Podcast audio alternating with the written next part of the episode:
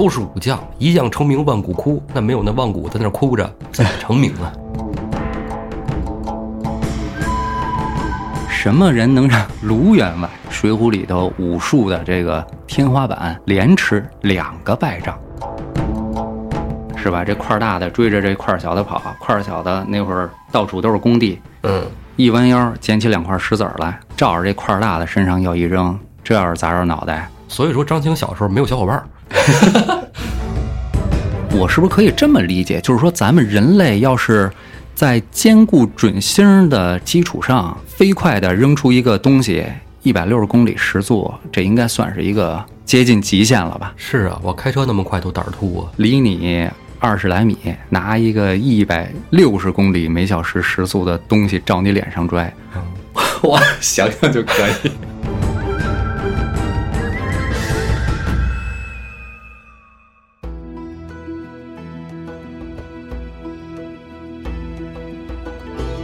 胡说历史，笑谈有道，欢迎您收听由后端组为您带来的《胡说有道》。喜欢收听我们栏目的朋友，可以在公众号里搜索“后端组”来关注我们。您可以添加小编，让小编拉您进我们的微信群，与我们聊天互动。大家好，我是主播导演。大家好，我是胡四儿。这两天我在家看电视剧来着，啊，啊，看了一个叫什么《大宋宫词大宋宫词》》啊。一开始说这里边，呃，演的挺好啊，是偶像剧吗？呃，你可以这么理解吧，因为是那个周渝民演的 F 四啊啊啊，周渝民跟那个刘涛特尴尬的一点就是刘涛演那个刘娥，刘涛演刘娥是吧？那个呃刘娥本身是一个呃贫寒家庭出身的女的，而且之前嫁过别人啊对所以你你是不是觉得那个刘涛比周渝民岁数大呀？对，这也是一原因。再然后就是你看啊，这个刘娥好像是十几岁就入宫了吧？嗯，是吧？我记得好像是十几岁，反正不到二十啊就进宫了。然后毕竟刘涛四十多了，是吧？呃，看起来有点尴尬，还经常出戏。而且我发现啊，就是咱们这种喜欢历史的人，如果对某一段历史相对了解一些啊，就反正就是大事件，看不了电视剧是吧？看着真痛苦。看不了电视剧，更看不了电影。嗯，反正我看了十来集，可是看不下去了。嗯，不过这几年这个古装戏从这道具呀，还有这个装扮上，哎哎，挺不错的、对啊。对对对，服化道啊，一说起知否啊，当时看完之后我就惊了，连那清宫戏都是是吧？啊。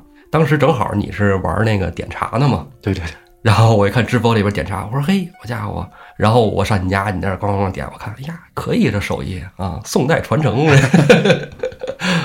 挺有意思。这都是手艺啊，这点茶挺难。嗯，越练越熟悉，因为它本身它就斗茶本身它就是这个宋朝文人雅士之间的一个消遣，就跟那个投壶什么的差不多，是吧？比那要文雅一点。比那再雅投壶是喝了酒以后啊，，那插个花儿啥物的哈，对，挺好。咱们上期说了一个风流人嗯，刘勇啊，啊，他这个风流啊，跟咱们现在就是普遍意识里的那个风流还不是一回事儿。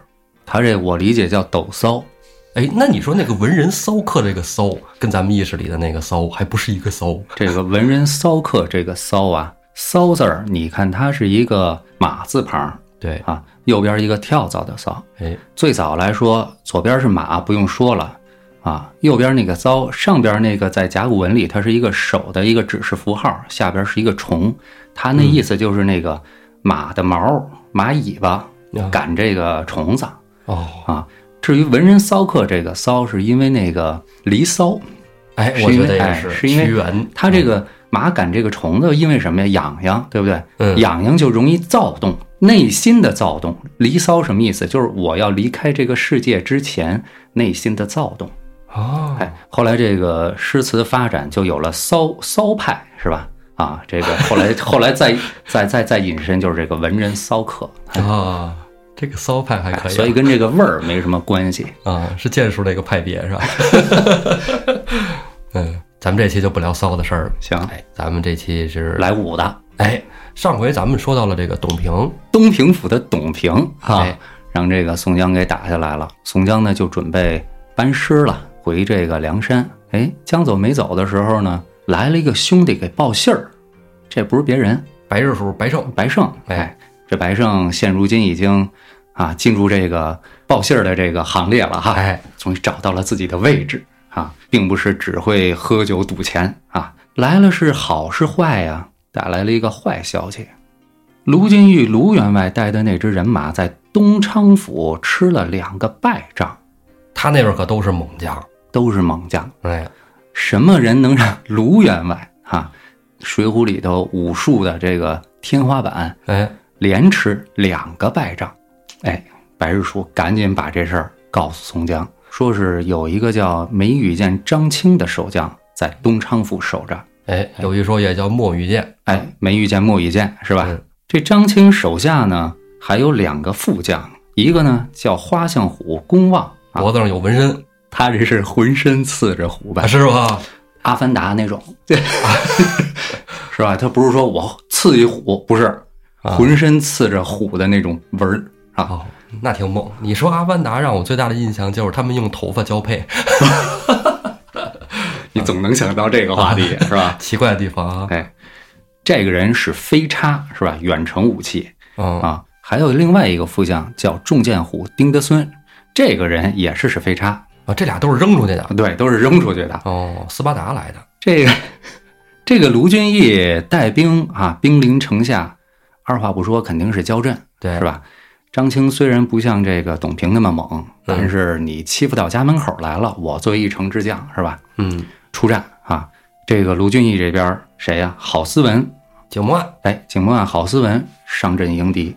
这郝思文上阵迎敌也很好理解，是吧？对，刚收回来还没立过功，哎，唯一一次是跟这个圣水嗯，还让人给抓错车。还让人给抓了。对，哎，结果这回呢，准备立头功。哎啊，对，结果怎么着？立了功了吗？没有，被张青一石子儿打中脑门儿。哦，来大脑杯儿。对，这张青啊，最擅长的就是这个投暗器飞黄石。哎，嗯这飞黄石打人挺猛的。你你你别看啊，就一石子儿，嗯，你要是乖头盔上，可能当上一身还行啊。你要直接乖脑门子上，真挺受不了的。对，你像咱们小时候都是从淘气孩子过来的，是吧？现在你看咱们看孩子都说，哎呀，别扔石头啊，别扔石头，别拿那棍儿啊。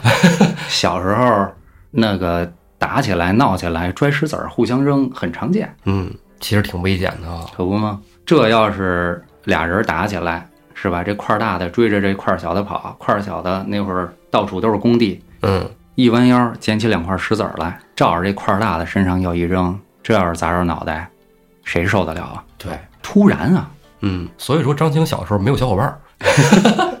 嗯，对张青打了郝思文，幸亏是燕青暗地里头放了一箭，射中这个张青的马，哦，把郝思文算救了回来。郝思文救回来以后，混世魔王樊瑞又带着项冲、李衮想要去挑战一番。哦，不讲。这混世魔王樊瑞引着这项冲、李衮这三个人，当年坐住芒砀山，那可是击败了少华山史进领兵去犯，是有能耐。有能耐。嗯，后期咱们也知道，这项冲、李衮会合着李逵和这丧门神鲍旭，那可是梁山的绞肉机四人组，哎，神经病 F 四是吧？是有本事的，对吧？哎结果呢，让这个张清手下的副将丁德孙斜刺了一飞叉，又刺中了项冲，又输了一局。这两仗，卢俊义就含糊了，赶紧让白胜去找这个吴用来出主意救阵。哎，你看啊，这玩意儿好多大能耐都没上场呢，关胜啥武的，就跟宋江去求。哎，你说这是不是也是卢俊义向宋江示弱的一种表现？有可能，有可能哈。有可能。哎，但是呢，从后来张青咱也都知道，是吧？嗯，这个大显身手来看，也幸亏找了吴用来智取。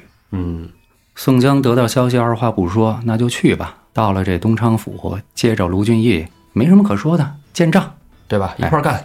嗯，俩人刚互相通了个信儿，说说当时，哎呦，大哥你可不知道，我可不是说怂怂的败下阵来，这人真有两下子。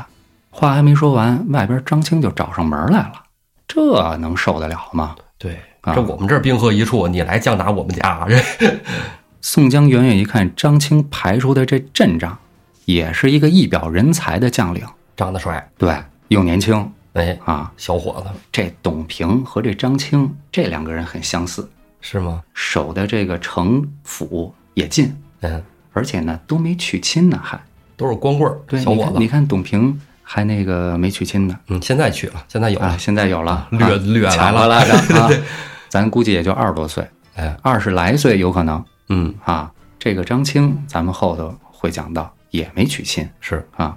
宋江一看这一表人才的人，谁不喜欢？那可不嘛，小伙子又狗狗又丢丢，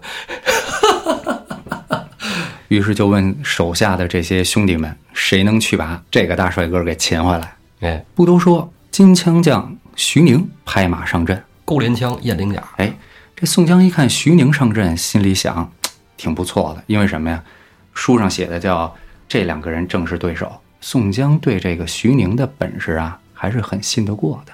对呀，徐宁正经是一个低调的高手，保护皇上，那能怂吗？对，也是林冲的好伙伴，是吧？再加上这人那是后来聚义之后的八票计之一，对，对吧？可惜呀、这么厉害的一个徐宁啊，上来就被张青一石子儿敲中脑门儿。幸亏吕方、郭盛把他救回来，宋江也是吃了一惊，还没怎么着呢，边上又出了一员将领要去取这张青，锦毛虎燕顺。这差点意思。哎，对，咱也确实知道差点意思，宋江也知道，是吧？书上我记得说的是什么呀？说宋江还没来得及拦他呢，啊是吧？锦毛虎燕顺就已经冲上去了。燕顺兄弟，你心里没有逼数吗？燕顺这功夫啊，说真的是真不行。咱知道张青的这个枪法呀，其实根本就不是他的强项。对，他要是跟别的这个梁山强一点的将领走招的话，用枪走不了几招。对，可偏偏燕顺接不住张青的枪，转身就要逃。可见这个燕顺的实力，说实在的，没准还不如王英呢。嗯，啊，应该是不如。你逃就能饶了你吗？张青一尺子儿又打到他后心上，趴马背上跑回来了。嘿，这咱就说啊，打在护心甲上啊，还能把人给打伤，这就说明这个张青这个手劲儿可不小。嗯，你可以自己找一石头，楼底下找棵树，你试试。你要能打中这棵树，一般是你得小心翼翼地瞄着，不敢使太大的劲儿，对吧？嗯，你要是爆头的话，恐怕你就没有这个准星儿。对他这个不是一天两天的能耐，这也是练了许久的。对，燕顺败回来以后，接下来百胜将韩涛、天目将彭起、丑骏马宣赞，嚯，先后三人也都类似的方法败下阵来。哦，过去来，你拽我，啪，哟，真对准。，紧接下来呼延灼上场，五虎走一个，依旧不是张青的对手，逼到近里，张青一石子儿，呼延灼拿这个钢鞭来挡，打在了呼延灼手腕上，没法打了。呼延灼退回来，那握不住鞭了，那对哪行啊？是吧？男人怎么怎么怎么能握不住鞭呢？是吧？刘唐上场被拿入阵中啊，这也差不多，呃能理解。刘唐的水平也就这样。啊。青面兽杨志也上，依旧是被打中头盔，吓回来了。杨志可惜，杨志史啊，我还是很喜欢的。朱仝、雷横一块儿上，还是没能拿下张青。最后大刀关胜上场，和呼延灼差不多，一石子儿被大刀关胜用刀挡住，只打出火星来。嚯，哎，关胜一看不是那路子，我我是要面子的人呢，是吧？我不能在这儿栽呀，是吧？也撤回来，这就连破梁山十三员猛将了。是啊，五虎射俩，对剩下的都都可以啊。朱仝、雷横这个，对啊、这都是八骠技艺当中实力比较强的呀。对，啊能在一个个拎出来都可以。对，结果都不灵。新收回来的双枪将董平，瞅这阵势，心里想：我这刚想给宋江，我要是不露露本事，就这么纯粹作为一个降将上了山，是吧？我这是以后日子没法混。嗯，脸上没有面目啊。对，你看他们这帮人，其实心里都有这小算盘，是吧？对包括之前咱们聊这个宋江上山的时候，为什么非得拔了那黄蜂刺，对不对？嗯也是，我不能是就这么灰溜溜的上山，我灰溜溜的上山，我就是跟那柴进之后是一样的。啊，感觉没有什么面子，是吧？对，再者好说，都是武将，一将成名万骨枯，那没有那万骨在那儿哭着，怎么成名啊？对你，你必须得舍得孩子才能套上狼。哎，那董平怎么着呢？董平身手还是很灵敏的。你看这个呼延灼使钢鞭，嗯啊，关胜使大刀，秦明是狼牙棒，个个都是力量型的武器。对林冲我没说，林冲那个丈八蛇矛需要力量和技术兼备。对，董平使的是两柄钢枪，他这个是速度和技术。对，这绝对是技术流。哎，张青一石子儿，叫董平打来，董平躲过去了，紧接着又躲过去一次石子儿，董平连躲两次张青的飞黄石，这就说明他真是确实反应很快。嗯，因为张青他打这识字儿不会说离你特别远，他肯定是离你近了，太远了臂力不到，对吧？而且准星也下来了，近距离多远呢？我估计啊，二十米以内，啊，差不多。是吧？我为什么这么说呢？想起那个打棒球来了。嗯，棒球那投手离那个捕手就是二十米左右，哦，从他那投手板到那个本垒之间的距，还懂这个？差不多二十米左右。你知道美国大联盟的那个投手，一般他那球速能达到多快吗？这个不了解。一百六十公里左右，一百六十公里，一百六十公里左右。也就是说，我是不是可以这么理解？就是说，咱们人类要是在兼顾准星的基础上，飞快的扔出一个东西，一百六十公里时速，这应该算是一个接近极限了吧？是啊，我开车那么快都胆儿突啊。对吧？离你二十来米，拿一个一百六十公里每小时时速的东西照你脸上拽，我想想就可以。我寻思这张星人不是拽，人没准是弹，噗！你看见护羽吕吗？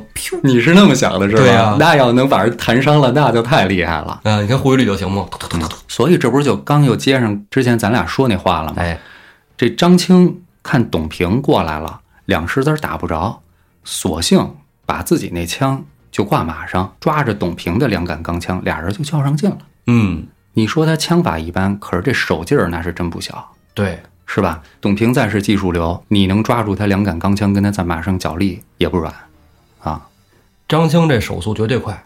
对，为什么呢？咱要听过评书单田芳讲的那个隋唐，嗯你就知道这个罗成啊，嗯啊，学的那个对双枪的招式啊。人说双枪不发，单枪不扎。怎么叫双枪不发，单枪不扎单枪你扎过去，它其实速度是慢的，啊？比双枪要慢。双枪它不是那长枪，短的，而且双头。对，双枪一扎了，你单枪这个时候你给它挑开了，你才能怼上。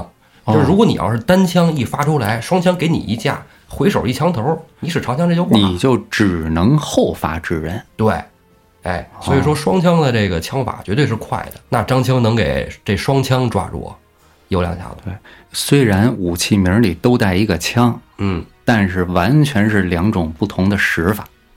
对，这个时候，俩人跟这儿你揪着我，我揪着你，跟这儿搅作一团。索超撞出来了啊！索超冲出来，张青一看不是那么回事儿啊，嗯什么郭胜啊、吕方啊、花荣、林冲，这个时候一口气儿都冲上来了，赶紧撒开这个董平的这两杆枪，手里又捏上那石头子儿，照着索超又是一石子儿，正中索超面门嚯，啊！这打脸上够惨的。急先锋马上秒变丑骏马，到索超这儿，梁山折了十五员将领。可以林冲、燕京出马，这肯定不能走空啊！是，公望和这丁德孙啊，就被梁山军擒了回来。嗯，这个实力差不多。嗯，张清收兵，他这边擒了是赤发鬼刘唐。虽说梁山擒俩比他擒一个多了点儿哈，嗯但是伤了这么多员将官，也是说明张清的实力很可以。这个宋江收军回寨以后，跟这个卢俊义和吴用念叨说：“我听说这个五代的时候啊，梁唐晋汉周大梁有一个王彦章，哦，曾经这个日不以影，连打唐将三十六员。这个王彦章啊，我后来查了一下，特意还了解了一下，嗯，这么牛的将领怎么没名儿啊？反正对我来说挺陌生的，是不是铁枪王啊？是吗？铁枪王就是这王彦章，我忘了，我觉得好像评书里好像有那么一点点印象。后来等于这王彦章确实是个非常厉害的角色，就打了一场败仗，就是跟那个咱们之前聊的那个战神李存孝是吧？李存孝，哎，让李存孝打败过一次，这么一个英雄人物，这个宋江也是拿他挺没主意的。吴用一看宋江没主意了，他就该出主意了。嗯，哎，吴用这脑子快，跟这个宋江说：“说哥哥，你放心，我呀看见这个人这种打法啊，和咱这个战况，我已经有主意了。这么着，咱们把这些受伤的将领啊，该送回山寨，送回山寨。这些将领哥几个都是被时速一百六十公里的石子儿打中脸的，啊，这个再在这儿待着，恐怕也战斗不了了。对，都破相了。哎，把鲁智深、武松啊孙立还有黄信、李立这些人找来，让他们领着水军，我有妙用。把东城府附近的所有石子儿都给他捡没了，让他没得用。对，再说这张青回了这东昌府知府，俩人商量啊，说这个虽然我这个赢了，但是呢，你看人家贼兵势众，呃，人就围在这儿也不是个办法，说还得再探探，看有没有什么办法能够退敌。嗯这个时候呢，就有探子回来报了，说这个寨后西北这边啊，说来了好多压粮草的车，这河道里呢还有船。粮船，哎，看这船像是粮船，就几个头领护送，嗯应该是梁山的人。张青一看，那绝对的呀，是吧？嗯断你的粮道是吧？我再来个坚壁清野。于是就准备接粮。当天晚上，月色微明，星光满天。张青领兵离得远远的，就看见好几辆车啊，上边张着旗子，写着“水浒寨忠义粮”。呵，张青一看，一个大和尚挑着这禅杖在这儿压粮，嗯，就拿他开刀。鲁智深呢，其实已经看见有人过来了，估计呀是依计而行，装作没看见。嗯，可是呢，托大了，张青一石子儿直接把鲁智深开瓢了，带着兵就是朝前掩杀。幸亏鲁智深呢跟武松肯定是形影不离呀、对，武松拼死相救，把鲁智深救回来。哎，张青呢就得着这个粮草得胜回府了。鲁智深回还说呢，军师也不告诉我这边有手枪 哎，得了一小胜，便去继续劫这粮船。啊，结果这回中计了，梁山这边有公孙胜施法术，阴云密布，黑雾遮天。张青一见慌了，四下里头喊声又起。林冲引着这个骑兵，把这个张青连人带马都赶到水里去了。得，水里边，梁山的水兵这些将领不是白给的。嗯李俊、张衡、张顺、三阮两同八个水军头领，把这个张清就给抓了。我们都是水里的大王。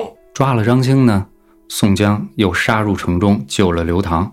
因为这个东昌府的这个太守啊，平时清廉，宋江梁山军饶了他一命，没有杀他，这是难得的这个能够被宋江攻城之后而不杀的官儿啊。嗯，张青被抓回来以后，那家伙梁山吃了他亏的那些将领、啊是吧？鲁智深这样暴脾气的，对，就不准备饶张青那肯定是是吧？这好家伙，伤我梁山十五员将领，干他！而且气焰那么嚣张，用的还是暗器这种手段。你丫长那么帅，把我们脸都给破了相了。尤其这鲁智深就上来要揍张青，哎，哎，宋江赶紧拦下。张青一看宋江这么仗义，好没打算是吧？杀我这个败将，嗯，哎，意气相投，结为兄弟。有天命之术。哎，然后呢，就是没有什么一顿酒解决不了的事儿，有一套，对吧？哎大家就很快的打成一片。是，哎不仅收了张青，张青还给宋江推荐了个人才，说我这东昌府有一个兽医叫黄浦端啊，这人有两下子，回头我把他介绍过来，给哥哥在军前效力，是吧？你看你们这马，我看瘦了吧唧的哈、这黄浦端可以，他能治马。啊，有一人的神烟道拳，也有这个医马的自然伯黄浦端。自然伯挺特别的啊，啊头发紫的是吧头？发紫的，而且好像还是个重瞳子啊，重瞳子重瞳子就是两个眼珠，两个瞳孔。啊，就是眼睛里边两个那个小黑点儿。呃，它这个好像是一种叫什么病，其实是，但是呢，因为古代人就觉得这种长得和别人不一样的人，他叫天生异象。哎啊，你比如说这个重瞳子，好多人都认为有帝王之相，比如说这个舜啊、项羽啊，造字的那个仓颉颉哎，对，这些人都是重瞳子哦，啊。你想这个黄伯端长成这样，宋江呢又喜欢这种有异象的人，哦，长得跟人不一样。哎，得了，兄弟，走吧，一块儿跟我们上山吧。哎，这个里边就是说啊，有好多民间传说，嗯，也有特别的多，像什么皇朝，说这皇朝也是，黄巢真哎，对，真是吗？对对对。真是啊，哇，挺厉害啊。包括那个北齐的那个高阳，高阳就是高阳不太熟。就是心里老这个提防着兰陵王的那个人，哦，南北朝的时候，的南？北朝的那个高阳，哦，哎，都是重瞳子。双眼珠。啊，哎，那天你给我说完之后，我回家也照照镜子看看，哎呀，我居然不是。太遗憾了。啊！这是什么感觉呢？看东西是重影吗？仓颉造字的时候啊，都是重影，应该也不会啊。就是说，他两个瞳孔有一个能看，一个应该是怎么说呢？是应该是看不了的。这个看东西重影不重影不知道，就据说这可能是早期白内障的征兆。啊，是吗？哦，嗯，该你说的这个眼睛了啊，白内障啊，白内障。张青的眼神肯定特别好，嗯啊，你像华容啊什么的，练剑的、玩剑的，对，那眼神必须得特别灵。张青据传说啊，他以前也是射箭高手，哦，后来觉得这个射箭的动作太慢了，哎，舍弃掉这个射箭的这个环节，你你想又得弯弓又得掏箭，敌人很快就能发现，嗯。啊，动作幅度大，对，所以呢，他就觉得又用石子儿，因为他这准心儿已经练出来了，是吧？啊，已经都特别准，所以就开始练石子儿。就是说你这个手眼配合的这个基本功已经有了，对，对吧？可以说在一百回本里，张青是无对手，离近了拽打鹅卵石无敌啊，逮谁怼谁。对，基本上尤其是这个，咱也就直说破辽的时候，真是大显神威啊！哦，一个卢俊义，一个他，就看他俩了。对，但是，一百二十回本里，张青还真碰见了一个对手，哎，就是那个琼英。啊，这在那个《水浒传》电视剧里新版那个里边有，裘英是这个梁山坡征这个田虎的时候，哎，啊田虎，对，哎一员女将，哎，姓裘啊，裘琼英啊，哎，等于他是这个为了替父报仇吧，是吧？嗯，梦里老有人教他武艺。哦，哎啊，，是吧？是吧？梦里边梦见张青了。就是张青教他这个。啊，啊，反正一百二十回本里边啊，最后还说了这个张青跟琼英有孩子了。哦，这是《水浒》里啊，就没从来没有提过说谁谁谁孩子叫什么，嗯嗯，没有吧？对，只提了这么一个人，就是张青跟琼英的孩子，说他叫张杰，对，不是那个。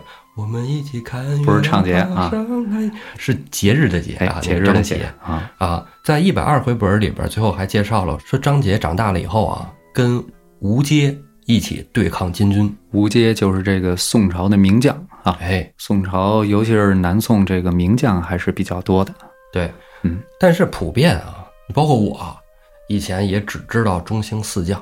嗯，啊，中兴四将像刘光世都不是很了解，但主要就是岳飞、韩世忠张军啊，啊。张俊是一种反面儿对对对，例子啊。对，对于吴阶的了解知之甚少，但是在后来了解去真正去看历史了，抛开那个小说啊、评书去看历史的时候，发现吴阶完全不亚于岳飞、韩世忠。南宋的硬骨头。对吴阶这个人儿，之前我跟老安录什么节目，哎，不是录什么节目，也是录咱们节目，录咱们节目的时候提过。聊过，但是吴阶这个人，在那个时候我就想，有机会的时候咱们应该说一说，哎讲一讲，介绍介绍。讲一讲。对，如果咱要是说聊张清，聊到了吴阶，你觉得突兀？下边咱说一个不突兀的啊，这吴阶跟梁山到底什么关系？说大将吴阶这人猛，那你说一个将军猛，这个军队就都狠吗？是吧？虽然那么说啊，什么兵怂怂一个，将怂怂一窝，吴阶勇猛，吴阶手下的这个兵丁里边勇猛是有原因的，里边有很多是梁山军。为什么这么说呢？啊，绝不是空穴来风。吴阶呀、跟梁山军打过交道啊，这是怎么一回事呢？说这个梁山啊，这个不是后来被张叔夜给降了吗？啊，这是真实历史啊，里边有名有姓的有那么几个，咱之前都提过啊，主要是三十六个人嘛，其中有一个就叫史斌啊。咱们节目里之前我跟老安的录的时候说过啊，史斌，史斌这人呢，后来跑到了陕西啊。宋高宗继位以后，在陕西啊就篡号称帝了。称帝之后呢，志向还不小啊。这史斌啊，带着他这个啊手下的这些兵丁们啊，大皇帝啊，准备南下打四川。在他攻到长安的时候，哎，就遇到了吴阶。吴阶把史斌军队给干掉，史斌下狱，手底下兵丁呢都给揽过来。所以说，吴阶的军中啊有梁山军这事儿，还真有可能是真的。所以说，咱们这期里边聊吴阶呀，一点毛病都没有。吴阶跟梁山的关系，哎，你看就体现在这儿了。咱们这个把这个宋朝呢知道的这些东西说出来以后呢，更立体一点儿。对，嗯，吴阶呢，他的这个父辈人啊，嗯一直在西军，对啊，就是川陕这一块。咱们所了解的就是说，更多的战场都是在淮西、淮东，啊，河南、中原。对，其实这个宋朝的兵在北宋时期，他的重兵都是在西北。对，啊，主要是应对这个西夏。西夏，因为澶渊之盟之后呢，北边或者叫东北边对辽的战役啊、不多了，小打嗯对小战。对。对对，这个但是西夏崛起之后啊，对这个北宋的这个西北方影响很大。你看苏轼写词都是西北望射天狼哈，哎哎，吴阶的父亲在宋朝这个川陕的西路军，嗯，就是兵马指挥使。所以说，吴阶呢从小就在军营里出生，哎，在军营里长大。嗯这个人啊，其实天生就是为战斗而生。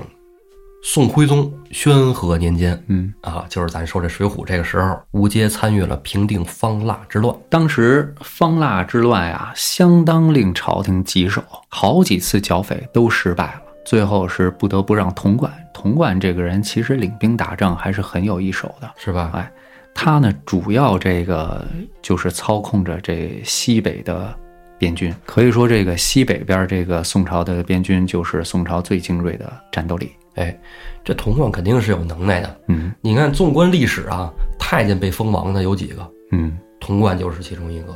吴阶参与平定方腊，方腊之乱很快就平了。之后呢，又平定了河北群盗。啊，嗯这里是不是有什么王强田虎啊？就不知道啊。哎，河北太行山这一块的匪盗其实也是不少。对啊，嗯。啊，像什么张衡什么的，这在历史中都有的啊。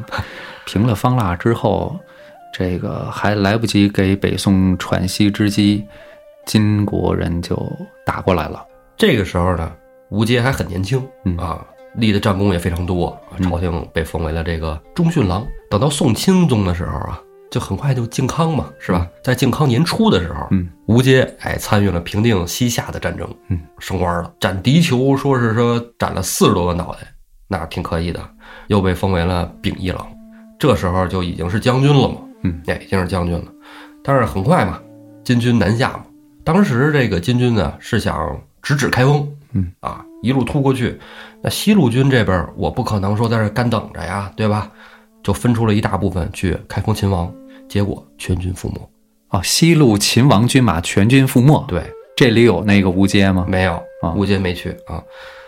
接踵而来的就是大家都知道靖康之变嘛，啊，哦，很快北宋灭亡了，张邦昌什么的，是吧？楚啊，嗯昙花一现之后就是宋高宗继位，嗯，南宋。南宋建立。人金国不可能允许你在这儿朝廷夸家又建起来了，又招兵买马跟我对着干呢。对，金军三路大军南下啊，其中一路啊出陕西，过黄河西进，准备从这个西北方向进入关中。这条进军路线啊，就正好是要通过川陕的南宋的防区嘛。嗯，这个时候西军的领军大将啊叫曲端。啊，曲端。曲端这个人很能打，但这个人呢很有争议。嗯啊，有人说他好，有人说他不好。为什么呢？他就是经常喜欢把别人的功劳啊啊，放到自己身上。啊，哎，对。但是他也做了一件很正确的事儿，就是这个时候呢，他命令吴阶为正印先锋，迎战金兵。金国那金国铁骑何人不怕？灭开封如探囊取物啊！对，这个时候南宋对金国已经形成习惯性的惶恐了。对刚才你说的这个战争的大背景，其实第一次金国伐宋的时候啊，就是宋徽宗草草退位啊，传给了这个宋钦宗。经过这个谈判，赔了人家好多钱，人家就先撤了。紧接着你说的那个三路伐宋，那是第二次发生了这个靖刚之耻，嗯，对吧？就是北方少数民族，他不是说为了占你这块地儿，就是抢钱。他就是要抢，抢完之后，他不打算统领你这个地儿，他就是操纵你，你只要能控制住这块地儿，听我话就可以了。再包括其他在山东的那个伪政府哈，对但是不行，南宋缓过劲儿以后呢，跟这些他扶持的割据势力呢，还还不是南宋的对手。在这种情况下，他又进行了你说的这次发送。对，吴阶这时候不是被封作先锋吗？吴阶心里啊是很明镜儿的，嗯，知道自己几斤几两重，也知道金兵是吧？这骑兵你跟人哎哎硬碰硬，那想破金兵势比登天，嗯没戏。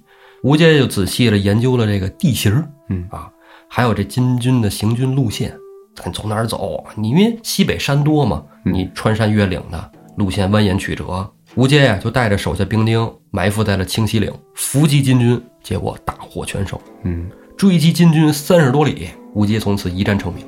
这一仗啊，让吴阶总结了非常丰富的丛林战的、山地战的作战经验。嗯，对抗金军一定要避其锋芒，绝对不能跟金军骑兵硬刚嗯，啊！北宋马本身就不多，骑兵训练的场地也很有限。关键无险可守。对，嗯，金军在西线啊，这一战不是失利了吗？哎，就集中兵力去追击宋高宗了。嗯，搜山捡海，周昭构周周，哎，就把这个主力都放到了淮西、淮东战场上嗯，啊。但是呢，啊，也没占着什么便宜。对他们南下的过程中也吃了韩世忠的亏。黄天荡一战啊，打的金兀术也是直哭啊，回了金国直哭，不愿意再来了都啊。这时候呢，金兵就是什么呀？天时地利人和都不占，嗯，东线不好打，继续跟西线干。对，东线水路蜿蜒，哎本身不适合这个战马冲杀是，啊。然后呢，水上作战又吃了亏嗯，啊。西线呢又有吴阶这样的硬骨头对，啊，再加上这个山路险峻，关隘林立，嗯，而且宋高宗啊，对这西线也很重视嗯，啊，命令了这个张俊为川陕宣抚使。这个张俊是张德远啊，三点水的那个张俊，不是所谓中兴四将的那个啊，张俊，不是汉岳飞那个啊，跪着那个。守住四川这边西西向的阵地的战略意义跟三国其实是一样的，哎，就是他直接打东南富庶之地，由于有淮河、长江阻碍，不是那么好打。是，但是如果你要能顺江而下的话，就是当年诸葛亮伐吴的那套战术思想的话，就不好办了哎，啊。所以派张俊来呀，一是来督军嗯啊，二是来提拔这些年轻将官。哎这时候参议官啊，就举荐了吴阶、吴林二位兄弟。啊，这张俊一看，我这小伙子能征惯战，怎么着？听说一战砍人四十多脑袋单兵作战能力很强，还啊，说这都是国家栋梁啊，就把吴阶封为了统治，跟秦明一样啊。哎统治官啊哎，嗯张俊虽然识才，提拔了吴阶，嗯，但是他心里这个逼数没长好，自己几斤几两重没看清。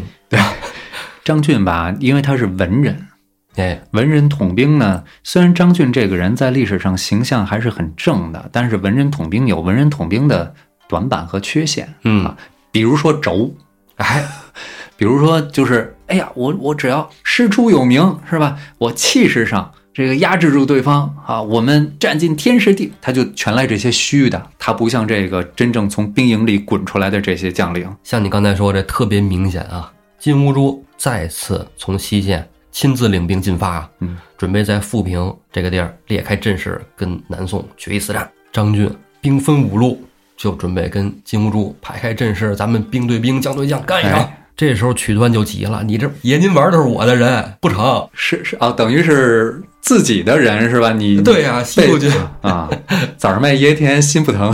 对，话说重了，主要是因为这个金兀术那开阔地带，那就是铁不图拐子马。对，哎，这张俊，你看你这西路军啊兵多将广，这都是能打硬仗的。这一战就是要死磕的，你曲端拦我，直接就被张俊给降职了。吴阶这时候也劝啊，吴阶也说说咱应该占据有利地形，然后再开展战事。张俊当时已经就是觉得自己可以了啊，能了，不听。结果此战大败，我发现这个大规模集团作战确实，对宋军是很吃亏的。嗯，这场战大败以后呢，吴阶、吴林二位兄弟啊，收拢残兵败将，退守了大散关和尚原。你宋军败退了，那金兀术是不是乘胜追击呀、这对我金兀术呢，就率领了主力重兵攻打和尚原。吴阶啊，再次占领这有利地形啊，把这个金军来了个迎头痛击。这和尚原这地儿在哪儿啊？跟大家说一下，离延安不远，离咱们革命根据地不远，所以这哎这这也当成根据地了哈啊，山区嘛，啊，抗金根据地。哎，击退了金军主力部队，吴阶啊声威大振，从此名扬天下。哦这打了胜仗的将军就得提拔，就成为了镇西军节度使。哦，之后啊，吴阶又在这个什么饶凤关啊、仙人关啊，连续大败金军，一次一次的把金军从川蜀南侵的计划击得粉碎。哎对，不能让对方入川啊。对，这些打仗的这些地方都是在在陕甘一带啊，等于始终没让金人入了川。对啊，金兀术呢，从此也不敢小看南宋这条西军了。金兀术携主力啊，转而向东线，从河南南下。嗯，这时候在东线等着他的那就是岳飞。对，嗯，这段历史就给大家接上扣了。哎，但是金国呢也没有说从此就放弃从这个西川、川陕进军的打算。嗯啊，但是每次呢总是被吴杰给打得屁股尿 流啊。其实从这个东南这个方向，东线这个这条路，想要是灭南宋，还真不是那么容易的。嗯啊，因为水路太多了。你联想一下，后来蒙古大军灭这个南宋，是吧？咱们都知道，金跟这个南宋，也就是形成这么一个南北僵持的是状态哈。后来蒙古灭了金之后，灭南宋的时候，不也是打东线费劲，绕了一大圈儿，对，进了四川，是吧？张顺，嗯，但在西路那时候也不好打，嗯，钓鱼城还折了个蒙哥呢，是吧？对对对，蒙哥汗直接挂掉，是吧？蒙哥汗一挂，几大汗国都回来争这个大汗的位置，这不是蒙古西征就解救了欧洲一干一众国家呢？是要不然说说没有钓鱼城守着，欧洲都是中国的对对对，啊，都是蒙古的。啊，都是蒙古的。金军在西线啊，这路打的让非常憋火啊，嗯，所以只能在这个渭水畔驻军，很长一段时间不敢大举进攻了，只能是小小的骚扰嗯啊。吴阶派兵啊，把这个各关各城各卡守的铁桶一般。嗯宋高宗啊，是一个爱惜人才的人啊，因为他等于是在呃宋朝已经快完了的时候，或者已经完了的时候，嗯他站住了皇帝这个位置，他希望自己手底下有谋臣、有武将。宋高宗啊，亲封吴阶为川陕宣抚副使。宋高宗封他这官职的时候啊，还赐给了他自己亲自穿过的啊战袍、战甲，还给了吴阶一封亲笔信。这信上写的呀，说朕汉相隔远，不得抚卿之辈也。啥意思呢？就是说说你看啊，朕啊跟你太远了，离汉离你太远了，哎，遗憾离你太远了没，法搂着你肩膀说这话，是吧？哎哎，真是想说拍着你的后背啊，跟你说，哎呀，你真牛逼，兄弟！嗯我操，他后来的种种迹象，咱们也看出来了，是吧？高宗这个赵构，他不是想收复失地，他是想保护住自己的人身安危。对，嗯，吴阶这时候名望那就非常高了，嗯啊，又是什么少保，还封了他为凤宁跟保靖两镇的节度使。节度使这在宋朝那就是相当于是军政一把手了，当地对的。，联军代政都管。对啊，所以说吴阶那个时候呢，基本就是南宋西路的封疆大吏。可以这么说。哎，吴阶亲自带出来的这支军队啊，西军也成为了这个神武右军，南宋五大主力军之一了。哦，后来在岳飞啊准备收复襄阳的时候，哎，朝廷里也派吴阶从旁策应，吴阶调出一支人马啊去攻打北齐。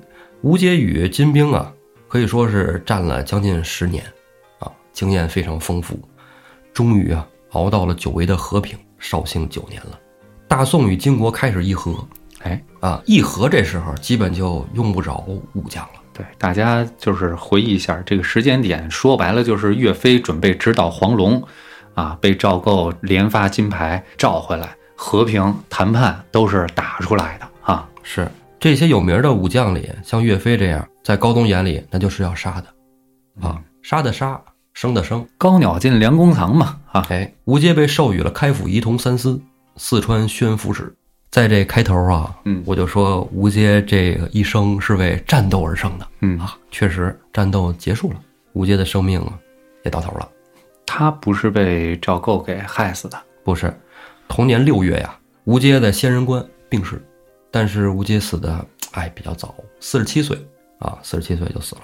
宋高宗一听吴阶死了，我、天啊，辍朝两日，两天没上朝，两天不上班，哎，啊特赠啊吴阶为少师啊，是武安。后来到了孝宗朝的时候，宋孝宗那是一主战派嗯啊，这些这些什么一开始跟高宗这时候的武将，那有本事都封王，是吧？对，哎，就封了吴阶福王啊，追封，哎，不是那个呃轻易福王那个福王啊，是涪陵榨菜那个福。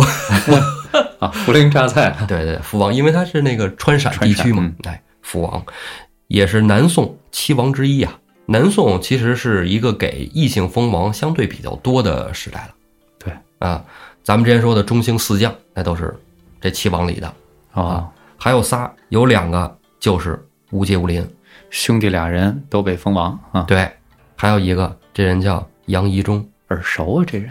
哎，杨一中我再扯一嘴啊，嗯。杨一中的爷爷叫杨宗敏，杨宗敏的爷爷叫杨业，啊，这么回事儿啊，杨家将的杨家将啊，对，这里我跟你说，这人物查这个谱系可有意思了。嗯。杨宗敏有一表哥嗯，啊，叫佘继敏。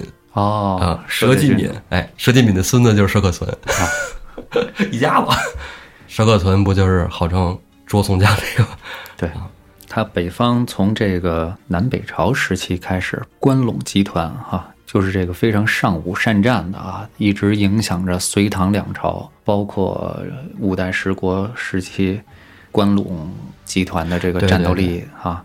你像杨家将啊、佘家军啊，这些都是受这个地区长时间的影响。因为他们这个等于家族就生活在战场边儿上对，啊。吴阶刚才咱说的基本都是他比较光辉的啊，打的仗啊，是吧？封官进爵呀。但是吴阶这个人还有一点有争议的地方，哎，就是他的死因。嗯啊，他为什么那么年轻就死了呢？是不是？哎，《宋史》里写啊，他余色于成都。好色是吗？哎，啊，《宋史》里就说说这个吴阶啊，好色啊，在成都是吧？声色犬马，掏空了身子。南宋啊，有一个文学家叫洪迈，之前咱也提过啊。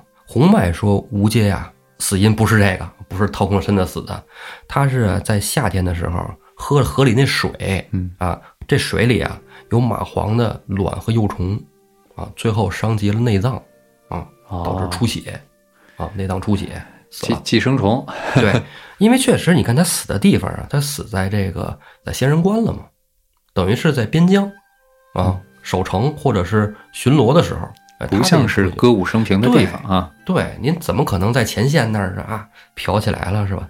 但是啊，说这个好色这事儿，确实也不是什么空穴来风。嗯啊，吴杰好像确实有好色的事儿啊。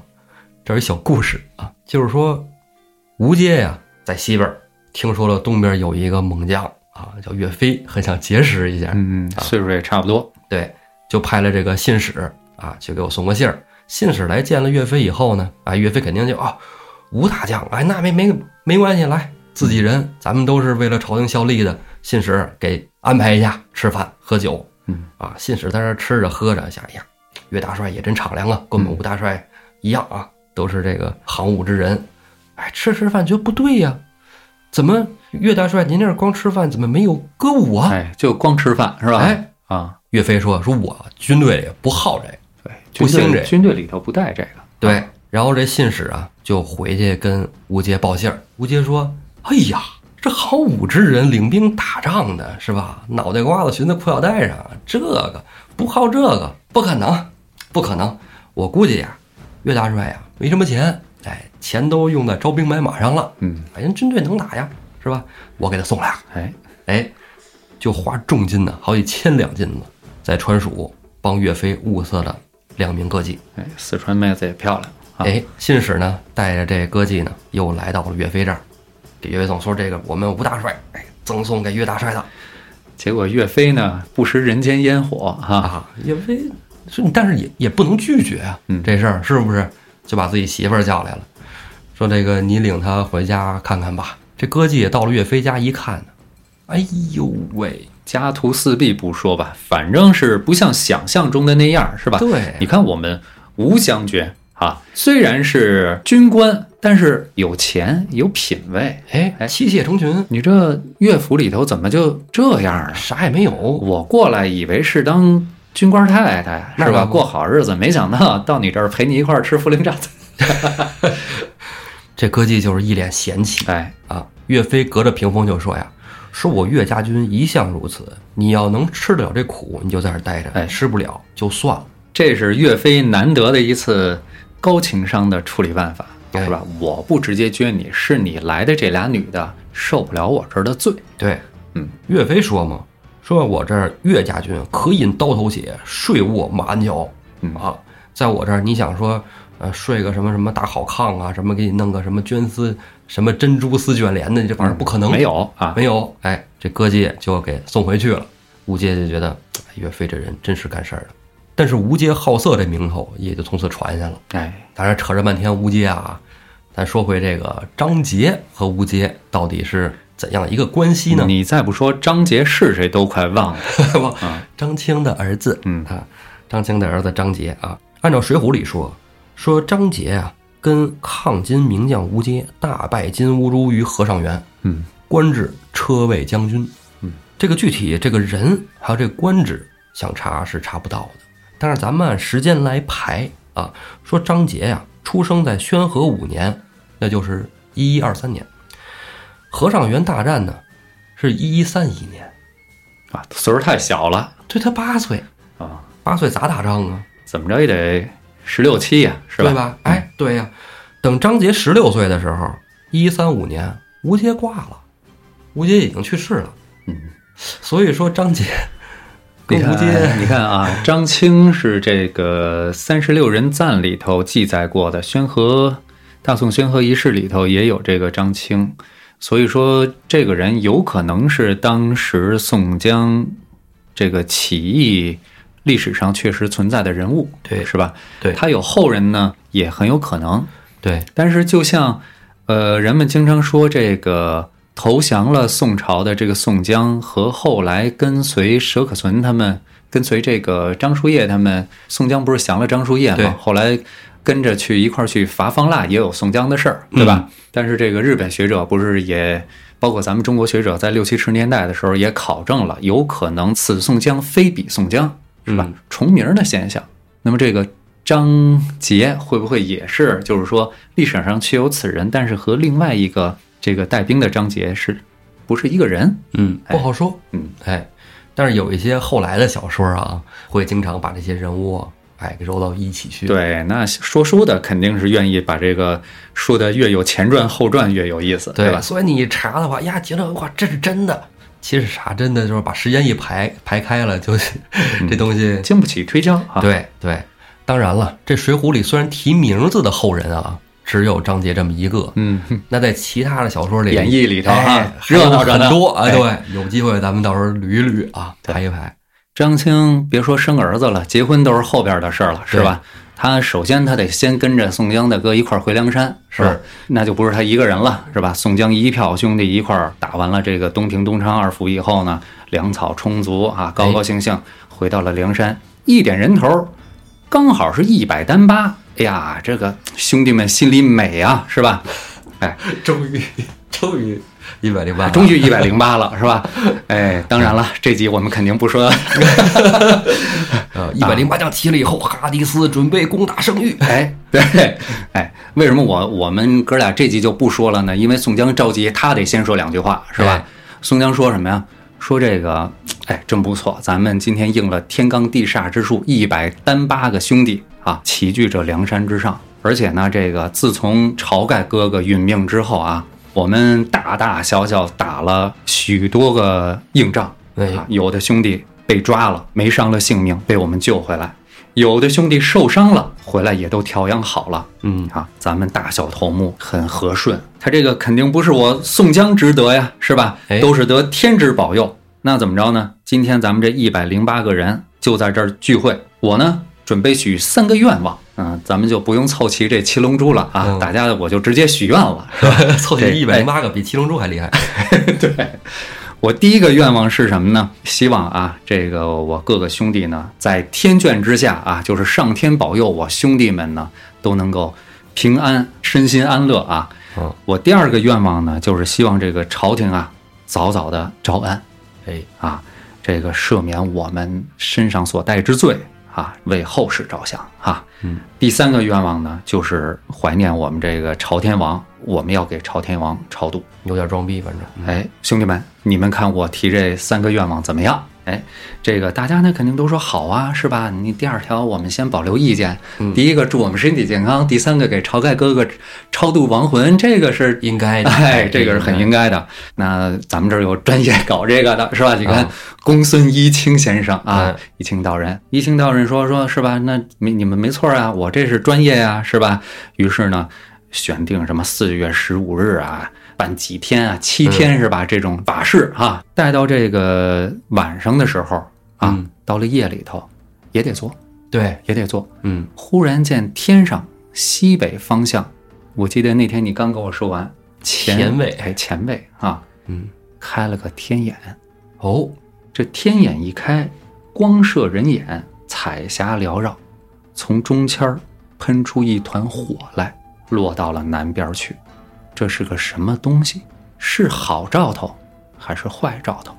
咱们留着下回说。好，谢谢听众朋友们收听，咱们下期再见。